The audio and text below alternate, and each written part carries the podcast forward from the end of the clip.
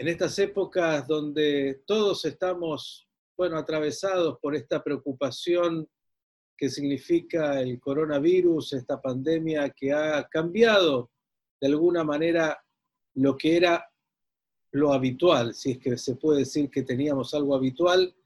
Bueno, vamos a tratar de ahondar sobre este momento de la historia con, yo le voy a contar, un intelectual, pocas veces he visto un currículum tan impresionante.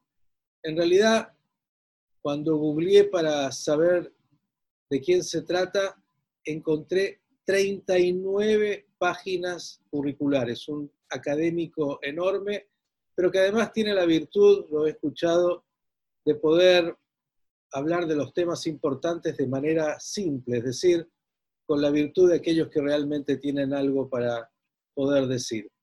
Por lo cual, antes de saludarlo, como en cada uno de estos encuentros, voy a saludar a Esther para pedirle a ella que nos cuente con quién vamos a estar hoy en este encuentro confidencial. Esther, ¿cómo le va? Buenas tardes. Muy bien, muchas gracias, muy buenas tardes. Nuestro invitado es Andrés Malamud. Él es investigador principal en el Instituto de Ciencias Sociales de la Universidad de Lisboa, licenciado en Ciencias Políticas por la Universidad de Buenos Aires. Obtuvo su doctorado en el Instituto Universitario Europeo en Florencia, Italia, ha sido investigador visitante en el Instituto Max Planck en Alemania y en la Universidad Maryland College Park en Estados Unidos, así como profesor invitado en universidades de Argentina, Brasil, España, Italia, México y Portugal. Sus intereses de investigación abarcan las instituciones políticas, los procesos de integración regional, los partidos políticos y las teorías de la democracia. Sus áreas de investigación geográfica son Europa y América Latina. Sus trabajos han sido traducidos a seis idiomas y publicados en libros y revistas académicas de 20 países, entre ellas la Revista de Investigación Latinoamericana, la Cambridge Review of International Affairs, Política y Sociedad Latinoamericanas, Ciencia Política Europea y Perspectivas Latinoamericanas y Revista de Integración Europea. Malamud ha realizado tareas de consultoría para el diálogo interamericano y participa en las redes académicas europeas del BID y del CAF ha integrado el Comité Ejecutivo de la Asociación Latinoamericana de Ciencias Políticas y es secretario general de la Asociación Portuguesa de Ciencia Política. En Argentina, sus columnas de opinión aparecen regularmente en El Estadista y La Nación. Andrés Balamud, gracias por estar con nosotros. ¿Cómo estás? Muy bien, Miguel, gracias por la invitación. ¿Cómo se hace para haber eh, hecho tantas cosas, entiendo, en una vida que tiene años, pero no tantos. Tiene más años de lo que parece. Es una cuestión de, viejo más que de sabio.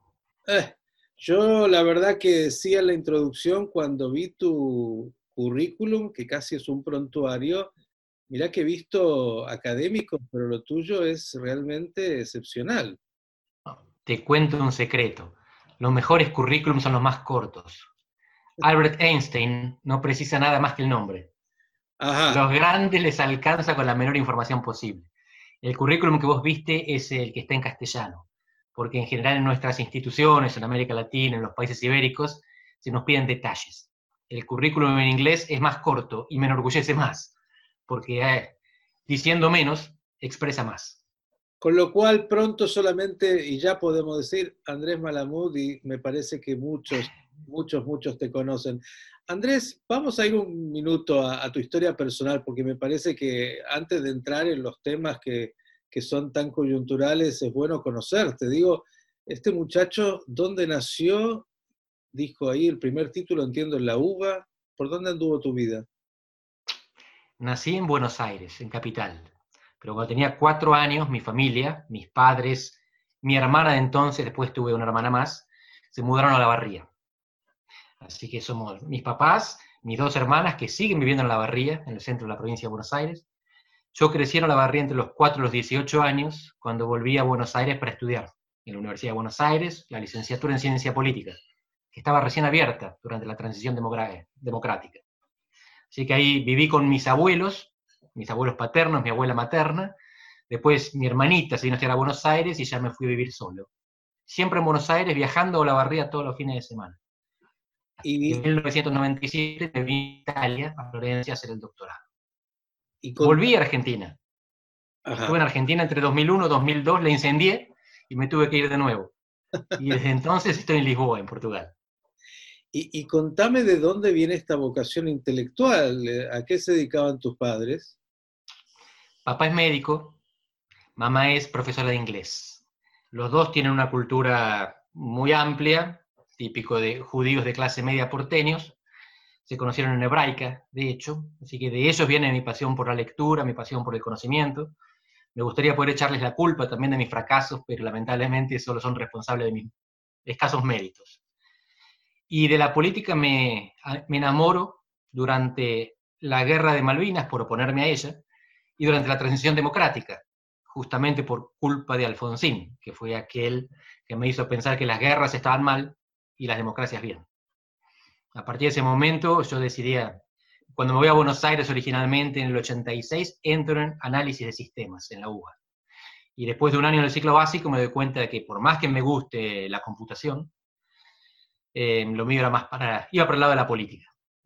Me mm. apasionaba la política, me encantaba militar y me encantaba entender. A eso me dediqué, a entender la política y a, y a tratar de ayudar a entender. Uh, no es poca cosa. ¿Dónde militaste? Milité en la Juventud Radical, siempre tratando de darle una mano a Alfonsín, y en la Franja Morada, en la universidad. Mm. Sigo vinculado con ese partido conservador y misógino, al que pretendo reformar y modernizar y al que me cuesta renunciar. Y no, no, hay razones para renunciar a los partidos. No hay democracia sin partidos. Si uno quiere la democracia, tiene que mejorar los partidos, no abandonarlos. Pero te fuiste nuevamente al, viejo continente, hace ya muchos años estás ahí en Portugal, un país encantador y muy particular dentro de Europa. Eh, ¿Cómo se ve la Argentina? Ya vamos a hablar de muchos aspectos desde la distancia mejor que desde cerca, ¿no? Mm. Hay un dicho que a mí me, maravilla, que dice que si te vas 20 días de la Argentina, cuando volvés cambió todo. Pero si te vas 20 años, cuando volvés está todo igual. Argentina es, es ese país como una montaña rusa que tiene dos características. La primera y más visible es que las subidas y bajadas son muy violentas, hay mucha turbulencia. Pero la segunda, menos evidente, es que en la montaña rusa siempre volvemos al lugar de origen que en Argentina no solamente vivimos en turbulencia, sino que vivimos en turbulencia sin salir nunca del mismo lugar. Eso es lo que hay que resolver. La turbulencia puede pasar, se puede vivir con turbulencia. Lo que es inaceptable es nunca moverse del mismo sitio, no progresar. El perpetuo retorno, diría Michelia. Eh, vamos a, a, la coyuntura un poquito. ¿Cómo está viviéndose ahí en Portugal específicamente la situación con esta pandemia? en cualquier país que vayas, y es buenísimo leer por lo menos las tapas de los diarios de cualquier país, vas a encontrar críticas e insatisfacción. En Portugal viene más atenuada porque hay un gran acuerdo político y hubo un ataque precoz a la pandemia y por lo tanto hubo mucha menos disrupción, mucho menos, menos muertos. Pero aún así, siempre hay críticas y siempre hay insatisfacción. Este es un país muy insatisfecho, pero yo diría pasivamente insatisfecho. Los portugueses son fatalistas están acostumbrados a que las cosas van a salir mal y lo aceptan con una cierta filosofía. La filosofía del ten que ser, tiene que ser, pero inclusive lo dicen cuando vos llegás a un, una boca calle y hay una flecha que te indica que tenés que ir para la derecha o para la izquierda, y ellos dicen en tercera persona, te mandan doblar de manera sumisa y te mandan doblar, no dicen, no usan el impersonal que usaríamos nosotros, acá hay que doblar a la derecha. Ellos dicen, te mandan doblar, te hacen doblar, tiene que ser, alguien lo decidió. Y uno se acostumbra. A un argentino le cuesta, porque nosotros somos rebeldes, no aceptamos fatalismos. Eh, acá sea críticamente, las normas acá, mira, vos me hablabas de lo particular que es Portugal y te voy a dar un dato de la investigación académica que para mí lo refleja como ningún otro hay dos tipos de corrupción en el mundo. Está la corrupción de la coima y está la corrupción del acomodo. No son lo mismo. Una cosa es hacerle un favor a un vecino, a un familiar, y otra cosa es quedarse con dinero público en beneficio privado. En general, esos dos tipos de corrupción van de la mano. Cuando en un país hay más coima, hay también más acomodo. Cuando hay poca coima, hay poco acomodo. Portugal es un país con muy poca coima y muchísimo acomodo. Es un país en el cual los particularismos importan mucho. Si vos le pedís un favor a un funcionario público, al principio te dice que no y después le llorás y te lo termina haciendo. Coima ni hablar. No, no está en el radar. Y es un país único en ese aspecto. Un país que valoriza lo particular, pero no acepta el soborno. Esas dos cosas que habitualmente van de la mano acá están separadas. Y a uno que viene de Argentina, un país que no vamos a describir porque lo conocemos bien, eso le llama la atención. Qué buena, qué buena manera de, comenzar este encuentro confidencial conociendo un poquito más de Portugal, que como ya describes es un país realmente atípico, incluso en Europa. Pero vamos a, este momento, Andrés, eh, que nos tiene a todos ¿no? tan, eh, entre yo diría, angustiados, choqueados, anestesiados, alienados. Eh, ¿Cuáles son las primeras lecturas que podés hacer de, cómo nos encontró como especie este, este coronavirus, esta pandemia? Nos encontró como especie, es muy buena esa. Voy a empezar respondiendo, aceptando que nosotros representamos a la especie y después matizo. Mm. Nos encontró despreparados. No sé si existe en castellano la despreparación, pero digamos mal preparados. Mm. Y el matiz viene por lo siguiente, nos encontró mal preparados a los occidentales. Porque en África y en Asia, que tienen a la mayor parte de la humanidad, están mucho mejor preparados que nosotros. En África por la costumbre y en Asia por la costumbre y la preparación específica ante esa costumbre. ¿Qué significa esto? Que en África y en Asia vienen viviendo epidemias de hace 40 años. Algunas llegaron a Occidente, el SIDA, el HIV está con nosotros hace 40 años y todavía no le conocemos la vacuna aprendimos a vivir con él. Y hay tratamientos que nos permiten sobrevivir a la enfermedad, pero todavía no la podemos prevenir. Los mecanismos para prevenirla son no farmacéuticos. En Oriente, en Asia Pacífico, hace 20 años que vienen conviviendo con todo tipo de acrónimos, empezando por el SARS, el MERS, que es de Medio Oriente, la gripe aviaria, la gripe porcina, y solamente de manera periférica y marginal llegaba a Occidente. Pero quien viaja está acostumbrado, estaba acostumbrado, ahora no viaja nadie, pero estamos acostumbrados a encontrarnos con chinos, japoneses, orientales, con barbijo, en algunos aeropuertos, en los aviones, en la calle. Y si uno estuvo en Japón, saben que en Japón no se habla por celular en la vía pública y no se grita en la vía pública.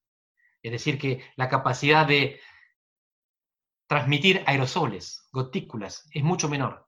En parte uno piensa que eso sea civilizada, que respeta el silencio, que no quiere disturbar el orden. Puede ser también por eso pero en realidad tienen comportamientos sociales que tienden a evitar la difusión del virus, tienden a evitar el contagio, porque vienen teniendo muchos hace mucho tiempo. En Occidente pensábamos que estábamos a salvo de las pandemias. Y cuando digo Occidente pienso en Israel también. Y pienso en Yuval Harari, su magnífica secuencia de libros, la saga desde Sapiens en adelante, habla de que la humanidad superó estos tres, tres grandes agentes del mal, las guerras, las hambrunas y las pandemias. Y por lo tanto tenemos que tratar a la muerte como un problema técnico que se arregla con tecnología. Y en realidad su historia del ser humano es maravillosa, pero su pronóstico fue menos preciso. Porque lo que estamos viendo es que guerras, por ahora grandes, no, chicas varias. Hambrunas pocas, pero vemos langostas en Brasil, norte de Argentina y en África, así que quizás vuelvan. Pero las pandemias están con nosotros y seguirán estando. No las derrotamos y probablemente no las vamos a derrotar tuvimos la ilusión de haber derrotado a los jinetes del apocalipsis, pero siguen entre nosotros y por lo tanto mi expectativa es que a partir de ahora estemos mejor preparados la siguiente. Esa expectativa quizás es ilusión, porque muchos piensan, esto va a pasar, vamos a encontrar la vacuna y vamos a volver a vivir como antes. En mi experiencia, eso no va a pasar. Las grandes tendencias mundiales se van a mantener y acelerar, pero a nivel micro conviviremos eternamente con gente, con barbijo, con prácticas sociales más distanciadas y quizás con una mateada a la uruguaya, cada uno con el propio mate y sin convivir, sin compartir nuestros patógenos. Estás diciendo, Andrés, que este es un momento entonces de inflexión y de cambio eh, sustancial en lo que será la experiencia de quién más? Pregunta clave. La respuesta a nivel micro es, en Occidente Probablemente sí. A nivel micro de cada individuo vamos a tener un punto de inflexión. Nada será como antes en este aspecto de que los besos, los abrazos y los mates no van a volver como antes. Es muy probable que a partir de ahora, cuando nos presenten un desconocido, hagamos una inclinación de cabeza y un namaste. Es muy improbable que sigamos dando la mano, abrazando, besando a desconocidos, como hacíamos en Argentina cuando nos presentaban a alguien. Entre conocidos sí, entre desconocidos quizás haya más distancia física. Lo que quiero dejar claro es que esto es nuevo para Occidente. Nada va a cambiar en Asia-Pacífico. Algo debería cambiar en África porque necesita más preparación infraestructural, pero no porque no supieran que estas cosas pasan. A nivel macro no veo muchos cambios. A nivel de los estados, de la geopolítica, de la guerra y de la paz, me parece que ahí mucho no va a cambiar. Ahora, Andrés, dijiste, eh, nos encontró un tanto desnudos y no preparados para algo que cualquiera podía prever. Digo, el liderazgo de los países y de las organizaciones internacionales ha estado bastante ausente. Incluso te agrego un factor, la Organización Mundial de la Salud en su primera lectura, cuando declaró la pandemia, dijo, eh, la mortandad va a ser entre el 1 y el 2%, estás hablando de entre 70 y 140 millones de seres humanos, y bueno, hoy los números son absolutamente distintos. Eh, ¿Tan mal estamos en términos de análisis? Bien, empiezo por esta cuestión que decías antes, que no había nadie a cargo cuando llegó la crisis y después vamos a las expectativas sobre cuál es la disrupción que puede causar este virus. Es la primera vez en 70 años que no hay nadie al volante en una crisis mundial. Durante 70 años las crisis fueron bien o mal resueltas, pero fueron procesadas. Había alguien que decía, es por acá. Y se podía equivocar. Estados Unidos estuvo 10 años en Vietnam, terminó perdiendo, pero creía que había un problema, que era el efecto dominó, si cae un país del Asia-Pacífico en manos del comunismo, caerá el siguiente y así el mundo. Entonces, con ese diagnóstico tuvieron una política interventiva. Las Naciones Unidas de vez en cuando, el grupo de los ocho, el G20. El G20 es el que actúa efectivamente durante la crisis financiera de 2008. Es decir, había alguien a cargo. En Libia, Estados Unidos tiene aquella frase de Obama, estamos conduciendo desde el asiento de atrás cuando lo criticaban porque en realidad los que bombardeaban eran franceses y británicos. Nosotros estamos conduciendo por el asiento de atrás, dejamos que otros se encarguen del bombardeo y de manejar el volante. Como sea, en 2020 es la primera vez en 70 años que no hay ni una institución internacional ni un país tratando de manejar esta situación. ¿Qué pasó con la OMS? Fue engañada y se equivocó al principio. Pero muchos piensan, fue engañada por China. Y en realidad lo que nosotros observamos es que la cadena de mentiras empieza en un gobierno subnacional chino. El gobierno de, la, provincia donde está Wuhan le miente al gobierno central chino porque venía el año nuevo y no querían arruinar los festejos. Es decir, que es una mentira intracomunista, si la queremos llamar de alguna manera. El gobierno central chino, cuando le comunica a la OMS que no hay peligro, lo cree. Es una mentira entre ellos. Después se entera, castiga, sanciona, censura, el, médico que denuncia lo que estaba pasando termina muerto por el coronavirus también. Y finalmente esto sale. Y a partir de ese momento China lo que hace es anticiparse. Secuencia el genoma del virus y lo comparte con la comunidad científica internacional. Es decir, que así como China se mintió a sí misma y en principio le miente a los demás, después rápidamente toma delantera y comparte con los demás.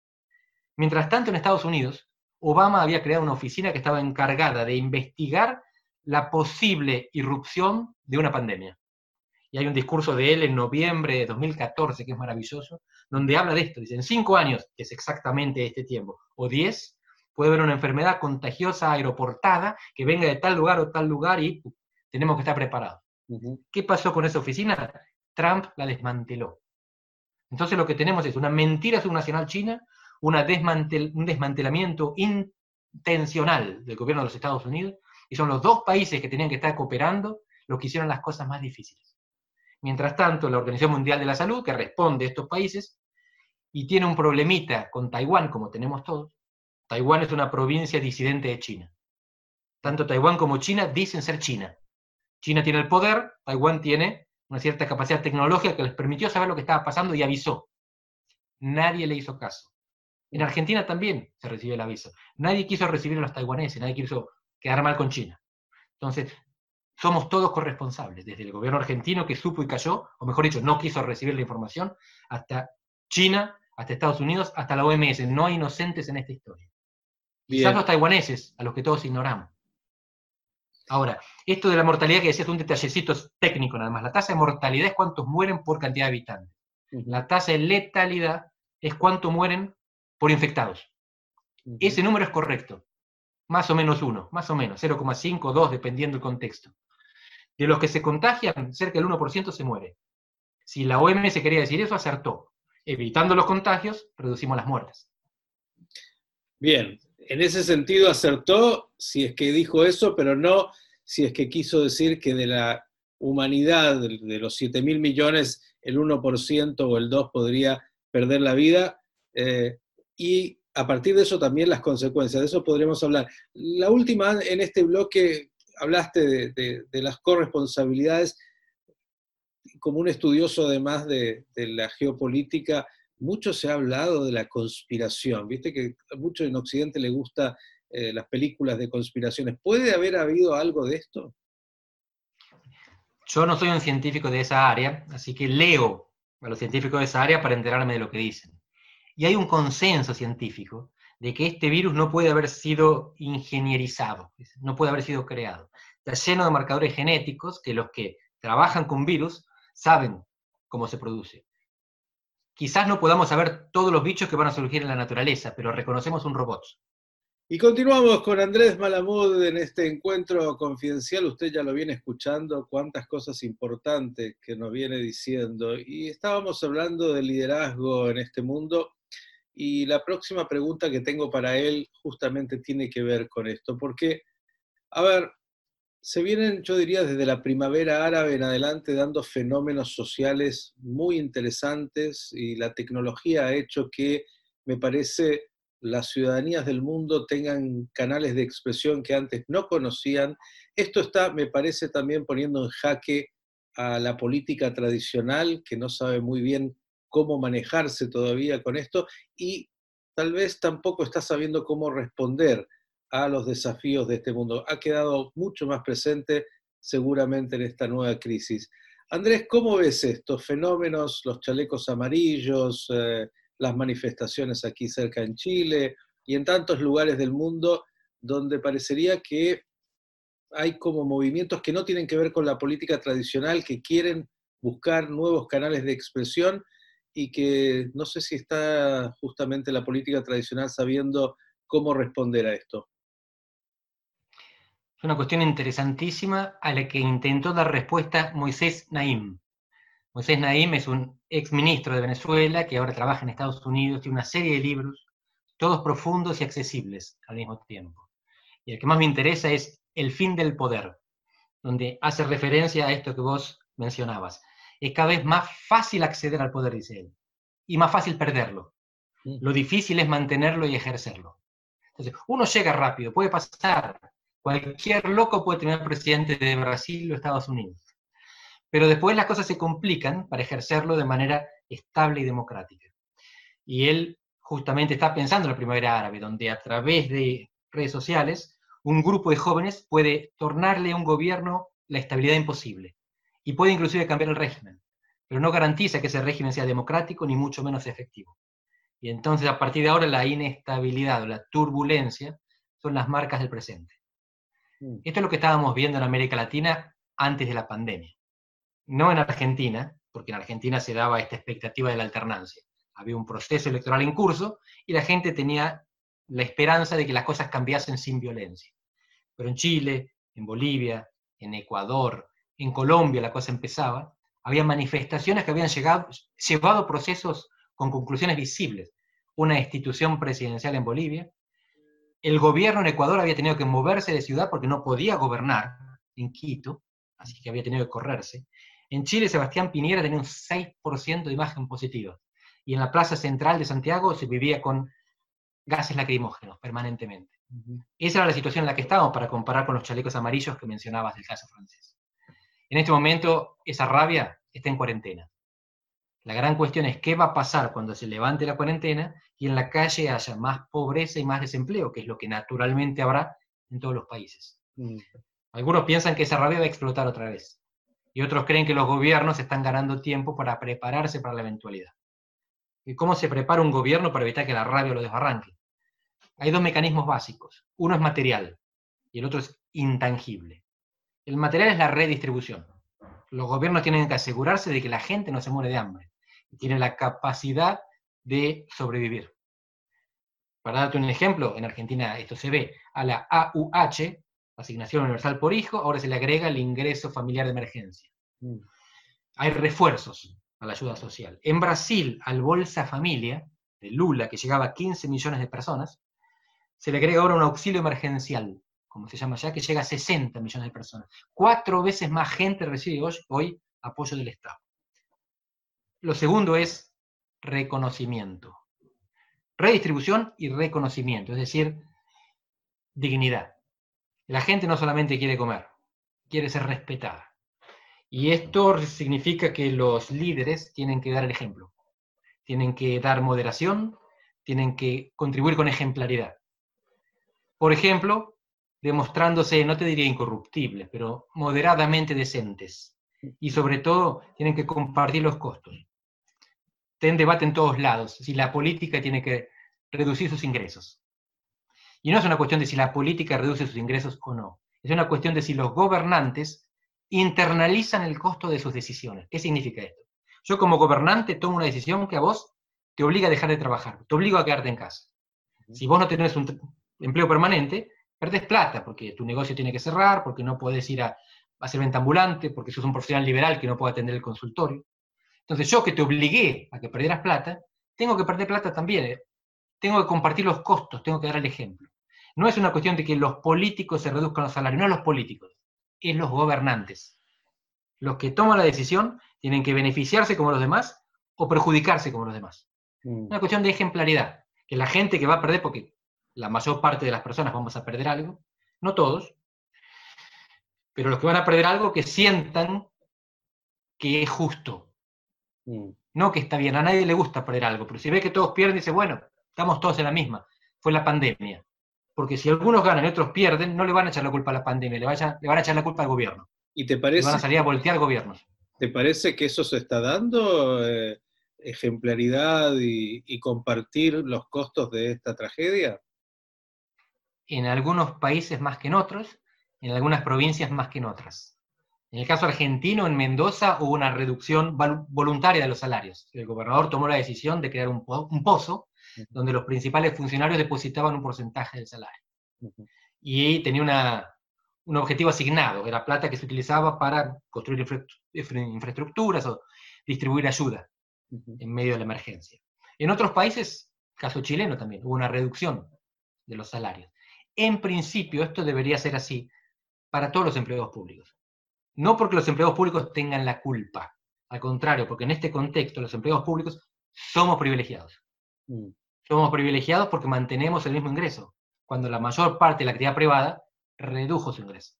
Mm. Y esto se trata de compartir la responsabilidad, compartir el costo, compartir, no lo llamemos culpa porque no es ese, compartir el sufrimiento, para sentirnos comunidad, porque si unos sufren y otros no, la comunidad se rompe.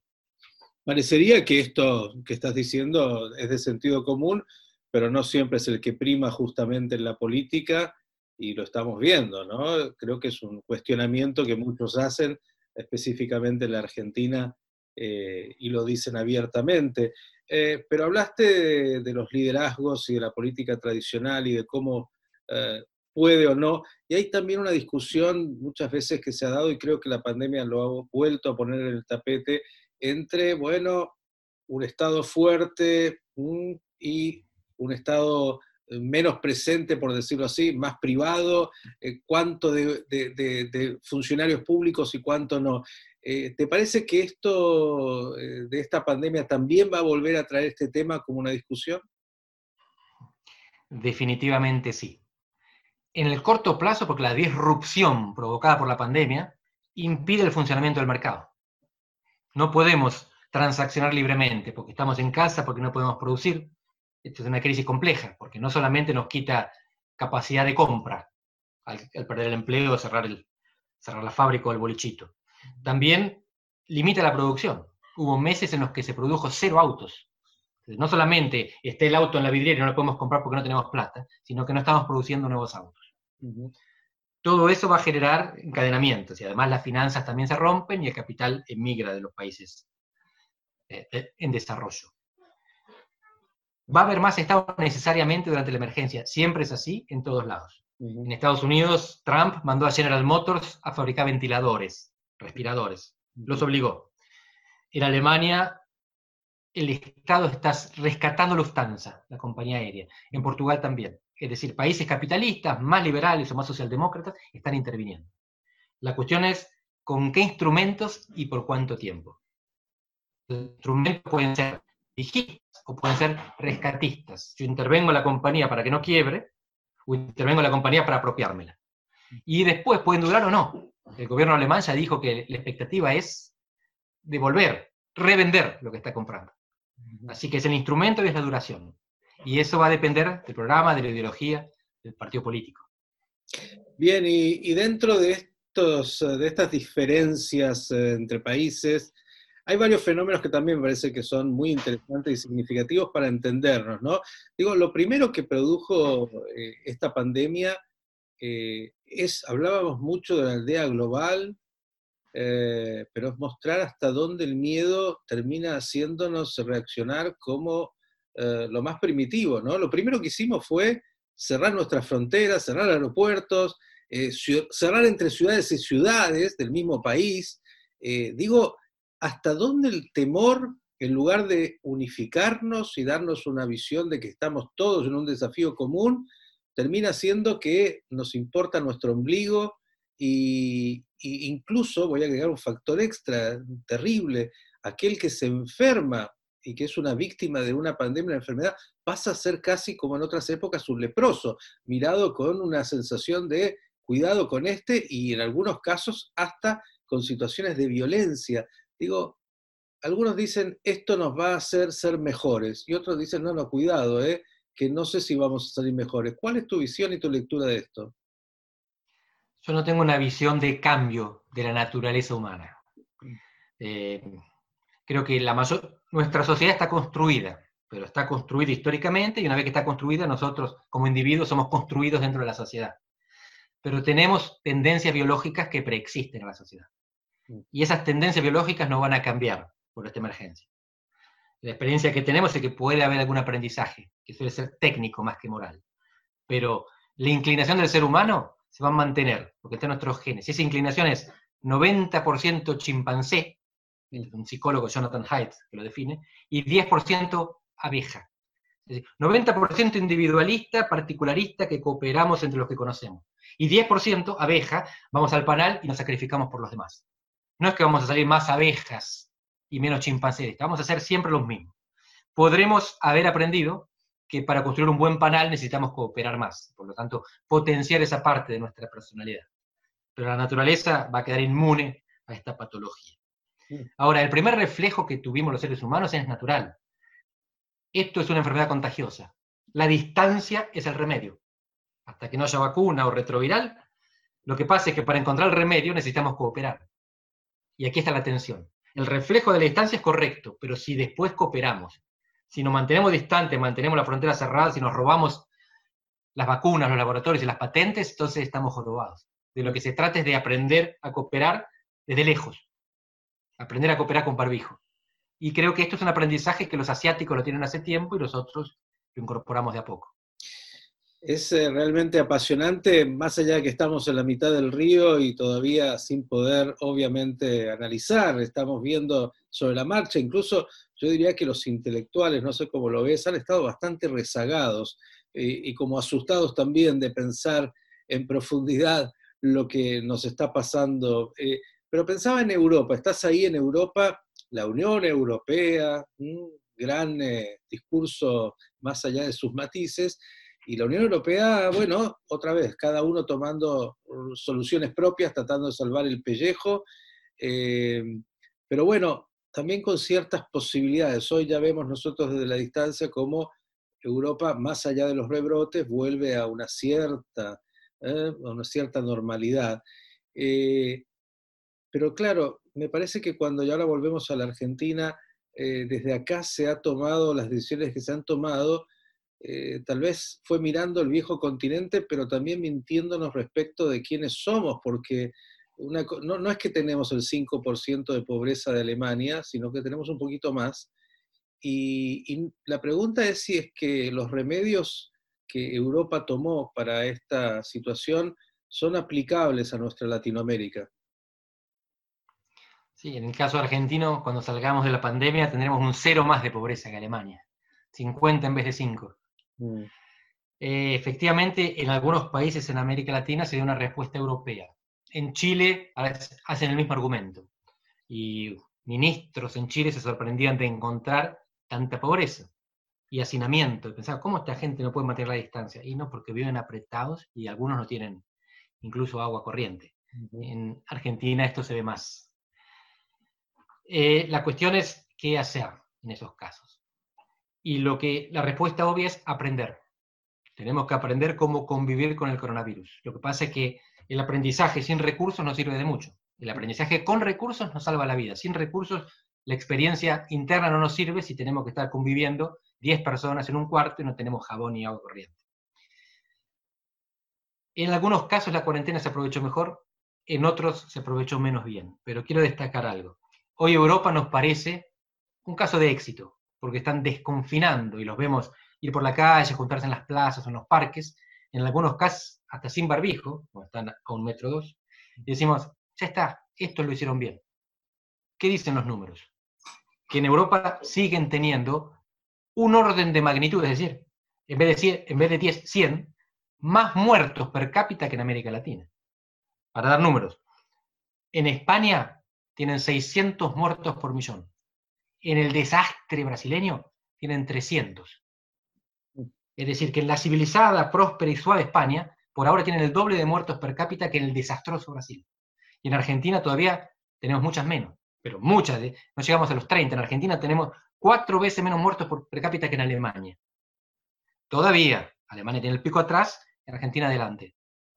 ¿O no? Y esto lo quiero cuestionar intencionalmente porque la OMS acaba de advertir que la segunda ola que venga después del verano boreal, ahora estamos en verano en Europa, puede ser peor.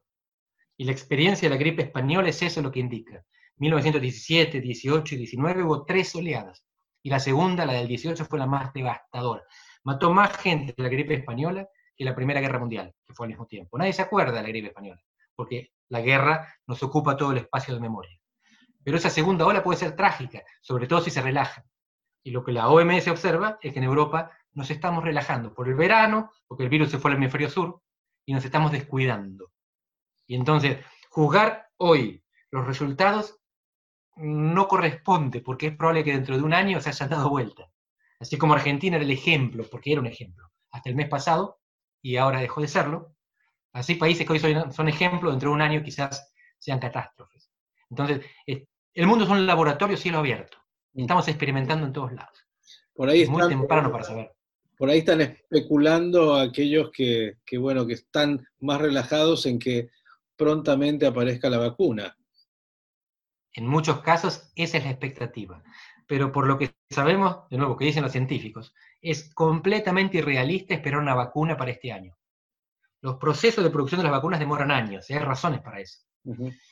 Una de ellas es que la vacuna es algo que le inyectamos a una persona que está sana, para evitar que se enferme. Entonces el primer objetivo es no enfermarlo con la vacuna. La mayor parte de los tests de la prueba cuando empiezan, con seres humanos después de haber matado monos y ratas, son para asegurarse no de que lo cure, sino de que no lo mata, de que no lo enferma. Y en esa etapa estamos en este momento. Recién después vamos a tener que probar si funciona en seres humanos como supuestamente funcionó en monos o en ratas, y después viene la parte de la producción y la distribución masiva, porque tenemos que crear 8.000 dosis, 8.000 millones de dosis para los 8.000 millones de seres humanos. Y después la cuestión es si los anticuerpos, si las defensas duran. La vacuna contra la gripe nos la tenemos que dar todos los años, porque duran un año. Y si es así, necesitamos 8 mil millones, sino 16 mil en los próximos dos años. Esperar una vacuna para este año es completamente ilusorio. Por lo tanto, los países que están descansados diciendo, zafamos de la primera ola, no habrá segunda, tendrían que ser más cuidadosos. Bien, estamos aquí con Andrés Malamud compartiendo este encuentro confidencial. Vamos a ir a un poco de música y tenemos mucho más para poder dialogar con él en este, en este mundo que nos toca compartir. A ver si logramos que la música nos acompañe, que de esto también se trata en la tecnología de hoy. A ver si es así. Uh, bueno, vamos a, vamos a ir luego, después a la música con Andrés, que él mismo seleccionó algunos temas. Muy rockero lo tuyo, ¿no, Andrés? Em, sí, tengo unos años, pero disimulo. Eh, ¿Amante del, rock fuerte de los 70, 70, 80? A ver, simplificando, mis ídolos musicales son los Beatles, así que empezamos con los 60, Pink Floyd, y de Argentina, Cerú Girán, León Gieco y los Redonditos de Ricota. Muy bien, eh, veo que el, rock ha estado muy presente. Eh, yo quería aprovechar, Andrés, ahora de, ir muy específicamente a lo que está pasando aquí en la Argentina, que estás muy actualizado. Yo escribí hace unos días, pero es un análisis también peligroso y disruptivo, eh, que vamos a salvar algunos miles eh, desde el punto de vista sanitario por todas las medidas que se han tomado. Ya estamos a más de 100 días de, este confinamiento, pero paralelamente estamos eh, llevando a la quiebra a decenas de miles de empresas y eso significa indefectiblemente para muchos sumar a la columna de la pobreza a gente que que estaba acostumbrado a vivir en la clase media. Ya no me refiero hoy a aquellos que siempre estuvieron en la pobreza. Y, me parece que, este coronavirus además es una enfermedad para los ricos, aunque mata a todos. El rico puede tener su casa, tiene un colchón para poder sobrevivirla, pero los pobres obviamente tienen la emergencia que ni siquiera el coronavirus es el tema, se mueren antes de otras cuantas cosas todos los días, pero la clase media en la Argentina está viviendo una situación dramática y parecería, no sé cómo se ve desde la distancia, que de esto poco se habla. Eh, en nombre del cuidado de la vida, eh, cuidamos la vida eh, por la enfermedad, pero no sé si nos estamos matando a, cientos de miles o millones que van a morir por otros factores. ¿Cómo, ¿Cómo, lo ves? Esto es un dilema sobre el cual escribimos hace unas semanas con Eduardo Levi Yeyati, un economista argentino. Y lo que hacemos es justamente plantear que el dilema no es economía versus salud, es vidas versus vidas. Son las vidas que se salvan ahora versus las que se condenan porque la pobreza cuesta vidas también. Mm. Y es una decisión que no es fácil de tomar, porque es una decisión que tiene costos en ambos extremos, por eso es un dilema. Un problema tiene una solución que no conocemos. El día que la conozcamos habremos resuelto el problema. Un dilema tiene dos soluciones que conocemos y ninguna es satisfactoria. El gobierno optó por el extremo sanitario, que en el corto plazo es la más humanitaria. La cuestión es que tiene consecuencias de medio y largo plazo, que el gobierno prefiere ignorar, alegando que es un falso dilema. No es un falso dilema, es un dilema real. Salvar vidas hoy tiene costos mañana, y son costos en vidas también. Pero acá, sí, como el dilema es moral, el debate es político. No se le puede decir al gobierno, ustedes son unos asesinos, y el gobierno no le puede decir a los demás, ustedes son unos asesinos. Somos nosotros o la muerte, es cuarentena o muerte. Porque de hecho es cuarentena, si lo queremos poner en otros términos, cuarentena más inteligente o menos inteligente. Mm. Y la cuarentena inteligente lo que significa es que la manta corta tapa un poco los pies, tapa un poco la cabeza y elegimos el equilibrio, buscamos el equilibrio, que es muy difícil de conseguir porque siempre algo quedará descubierto. Negar el dilema no lo resuelve. Y, y digamos también, me parece que el dilema está por, en algún sentido porque eh, cualquiera de las respuestas es mala. Digamos, acá no hay ninguna posibilidad de que alguien no sepa, es como en una guerra, es tal vez poder estimar la cantidad de víctimas y tratar de aminorarlas, pero siempre va a ser una tragedia. Exactamente, esta es una cuestión de morigerar.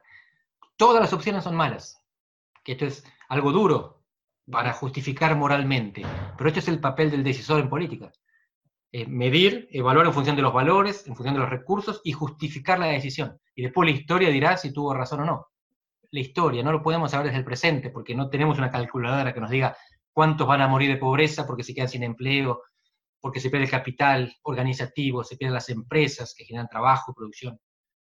Es muy difícil para el decisor, es preciso comprenderlo. Lo que el decisor debe hacer es comprender también al que está en contra al que tiene otra interpretación. Y parecería que además, como pasa muchas veces en política, una vez que los eh, líderes políticos ingresan en una decisión, les cuesta mucho repensar esa decisión o buscar caminos alternativos, ¿no? Es como si yo dije que este era el camino, me quedo ahí, aunque no sea eh, en, los hechos a posteriori lo que debería ser. Es decir, una vez que dije esto, ¿cómo hago para cambiar? ¿Hay algo de esto que le pasa de lo que analizás a los líderes políticos? Sí, y no solamente. Esto está estudiado Daniel Kahneman, un psicólogo americano-israelí que ganó el premio Nobel de Economía en 2002. Y él estudia esto de los costos hundidos, que cuando invertimos mucho en algo, y ese algo al final no nos da el resultado que esperábamos, no lo queremos tirar y empezar por otro camino, porque tenemos un costo afectivo en aquello en lo que invertimos mucho trabajo, esfuerzo, dinero. Y esto nos pasa a todos los seres humanos. En el caso de los líderes, el problema es que se socializan las consecuencias. Lo que ellos deciden en función de esto que ya no sirve, pero los que están adheridos, le cuesta también a los demás, porque externalizan sus costos. Eh, cuando lo hace uno individualmente, el que pierde es uno. Cuando, lo hace un dirigente, quien pierde es la comunidad. Pero en este caso están siendo simplemente humanos. Por eso sirve cuando los seres humanos tomamos distancia analítica para no encariñarnos con aquello en lo que invertimos tanto y nos damos cuenta que más allá de lo que ya gastamos en esto, si tuviéramos que elegir hoy, elegiríamos otra cosa, porque esto no funciona. Pero es muy difícil justificarnos lo que vivimos hasta ahora. ¿Te parece que el gobierno de Alberto Fernández, eh, administrando esta crisis, eh, ha tenido la capacidad de poder ir chequeando o ha mantenido un discurso unívoco que, no ha podido, eh, por ejemplo, plantear el día después, ¿no? Acá estamos en el día a día, si algo nos ha enseñado esto de lo esencial es a sobrevivir en el día a día, que está muy bien, pero el día después puede ser incluso mucho más grave que lo que estamos viviendo hoy. Es un gobierno de parches, es un gobierno que improvisa. Y porque es un gobierno que improvisa, no es un gobierno inflexible. Al contrario, está permanentemente cambiando, solo que no reconoce que cambió. A la pandemia la minimizaron originalmente. Dijeron, hay bajo riesgo de que llegue, que no pasa, está lejos. Y una vez que llegó dijeron, esto es gravísimo, cuarentena ya pero testeaban poco, por lo que eran criticados. O sea, no hace falta testear mucho. Y ahora, después de 100 días de cuarentena y rebrote, dicen, tenemos que testear más. Pero no dicen que antes se equivocaron. Dicen, antes no había que testear, ahora hay que testear. Reinterpretan la realidad en función de lo que creen, de lo que les conviene, de lo que les parece. Lo mismo pasó con este evento, no sé cuán difundido fue, aunque fue público, de la retirada argentina de las negociaciones externas del Mercosur. Mm el negociador argentino, en una reunión digital del Mercosur, dice, sigan adelante ustedes, Uruguay, Paraguay y Brasil, nosotros después vemos si firmamos lo que ustedes negocien con Corea. Lo cual no tiene sentido, porque el que no está a la mesa está en el menú. Si vienen los otros tres países con el acuerdo y Argentina le gusta, tiene que firmar un contrato de adhesión que no contempló su preferencia. Si no le gusta, tiene que retirarse del Mercosur y queda perdiendo igual. El gobierno, después de las críticas que sufre de afuera y de adentro, Dice, nosotros no nos retiramos, fue un malentendido. Los medios malinterpretaron. No fueron los medios, fue la autoridad, la presidencia del Mercosur, que era de Paraguay, y fue el discurso que fue hecho público del representante argentino Jorge Neme. Así que el gobierno lo que hace es dar marcha atrás, negando que antes hubieran dado el paso adelante. Dice, no nos entendieron, no fue eso lo que hicimos. Es una manera de deshacer el error sin reconocerlo. Andrés, hay quienes dicen que vivimos en un mundo, alguno lo denominó el fin de las ideologías, ¿no? Eh, derecha, izquierda, categorías que antes eran tan claras, hoy por ahí no son tan claras. Y la pregunta que surge muchas veces con una crisis como esta es, ¿hacia dónde vamos? Eh, ¿Hacia dónde va Europa? ¿Hacia dónde va Latinoamérica? Algunos dicen, se irá más a un modelo eh, de derecha, más a un modelo de izquierda. ¿Qué es lo que puedes ver, por lo menos ahora? Lo que observa la investigación en ciencias sociales es que izquierda y derecha siguen organizando parcialmente los mapas cognitivos, ideológicos de algunos países, es decir, cómo pensamos la realidad, más Estado, menos Estado. Pero la mayor parte de las elecciones en democracia se vienen decidiendo por otra división, que es establishment anti-establishment. Cuando hay mucha rabia, esto está estudiado sobre todo para Europa, pero también se manifiesta en otras, otras regiones. Cuando hay mucha rabia, los sectores populares, por ejemplo, votan en contra de sus intereses con tal de castigar a los poderosos. Entonces no les importa votar a alguien de derecha que los llevará por un camino en el que perderán ventajas o que serán reprimidos, mientras se vayan todos. El famoso que se vayan todos argentino se está manifestando, por ejemplo, en los chalecos amarillos.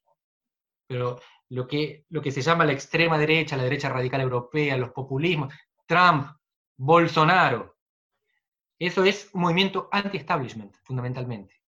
Puede llamarse anticorrupción, anti-PT, anti-Hillary, pero estamos en contra de los que nos gobernaron hasta ahora, estamos enojados. Y vamos a votar a este que nos promete castigar al establishment. Y si este es de derecha, como Bolsonaro, o de izquierda, como Andrés Manuel López Obrador en México, me da lo mismo. Es la rabia la que manda, no es la ideología. Bien, y para cerrar y agradeciéndote enormemente por este placer y privilegio, tengo una pregunta, a ver si podés, muy complicada. ¿Cómo puede ser que haya tantos argentinos como vos, en este caso en Portugal, otros están en España, otros en Inglaterra, en los Estados Unidos, donde quieras hay. Incluso hasta ahí cerquita en el Vaticano tenés uno que, dicen que, que es más o menos importante. ¿Cómo puede ser que habiendo tantos argentinos, tanto capital humano tan brillante, de gente realmente que se destaca en el mundo, aquí en la Argentina como sociedad no logremos un país mucho mejor. Un amigo mío alguna vez lo definió como un problema de hiperracionalidad individual. Los argentinos no somos irracionales, no somos tontos. Somos, digamos, aceptablemente inteligentes y sofisticados en el mundo, si nos comparamos con otras sociedades. El problema es que estamos organizados enfrentándonos a nosotros mismos la estructura social, el sistema político argentino, genera incentivos para que nos enfrentemos. Entonces, inteligente acá, inteligente de acá, empatamos.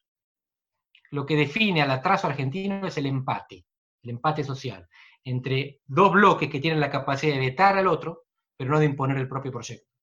En Argentina cada proyecto es un intento de imposición que siempre fracasa. Los peronistas no consiguieron subordinar a los no peronistas, ni viceversa ni los militares consiguieron subordinar a ambos. Estamos siempre chocando. Si esto es verdad, la sugerencia que tiene Pablo Kerchunov, un economista argentino, es concertar, acordar, concesiones mutuas. Nos sentamos en una mesa y todos entregamos, todos salimos de esa mesa perdiendo algo en el presente, con el objetivo de ganarlo en el futuro. Hay una palabra que en castellano no significa lo mismo que en inglés o que en italiano, que es compromiso. Compromiso en castellano es un acuerdo.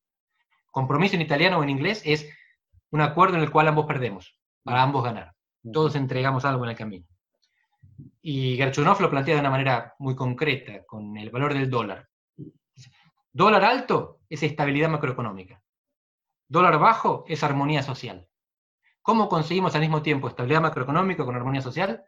Tenemos que ponernos de acuerdo en un valor medio del dólar, que tiene costos para uno y costos para otro, para quien exporta, para quien cobra un salario. La manera es que los que cobran salario quizás acepten cobrar menos, pero a cambio de acciones por las empresas en las que trabajan. Mm. Quien es propietario pierde un poco de propiedad, quien es asalariado pierde un poco de salario y se lo intercambian. Es fácil decirlo, hasta ahora fue difícil hacerlo.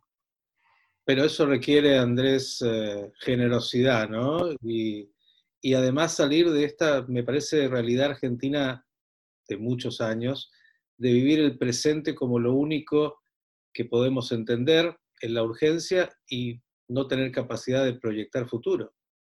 Es espectacular porque vos diste dos respuestas alternativas. Una manera de salir es generosidad, renunciando a lo que pensaba que era mío para dárselo a los otros. Otra manera es pensar que el presente no se termina, que, el futuro no llegó, que vamos a seguir jugando este juego. Y por lo tanto, por egoísmo, concedo, no por generosidad, porque me conviene tener un país más rico dentro de 20 años, porque mi hijo va a vivir en un país más rico. Los politólogos somos cínicos. Los religiosos creen en la generosidad. Los politólogos no. Creemos que el sistema lo que tiene que hacer es apelar al egoísmo bien entendido para construir un futuro colectivo mejor para todos. La idea de las concesiones no es que entrego porque soy generoso, entrego porque me conviene. Porque a largo plazo, si hay futuro, voy a ganar también.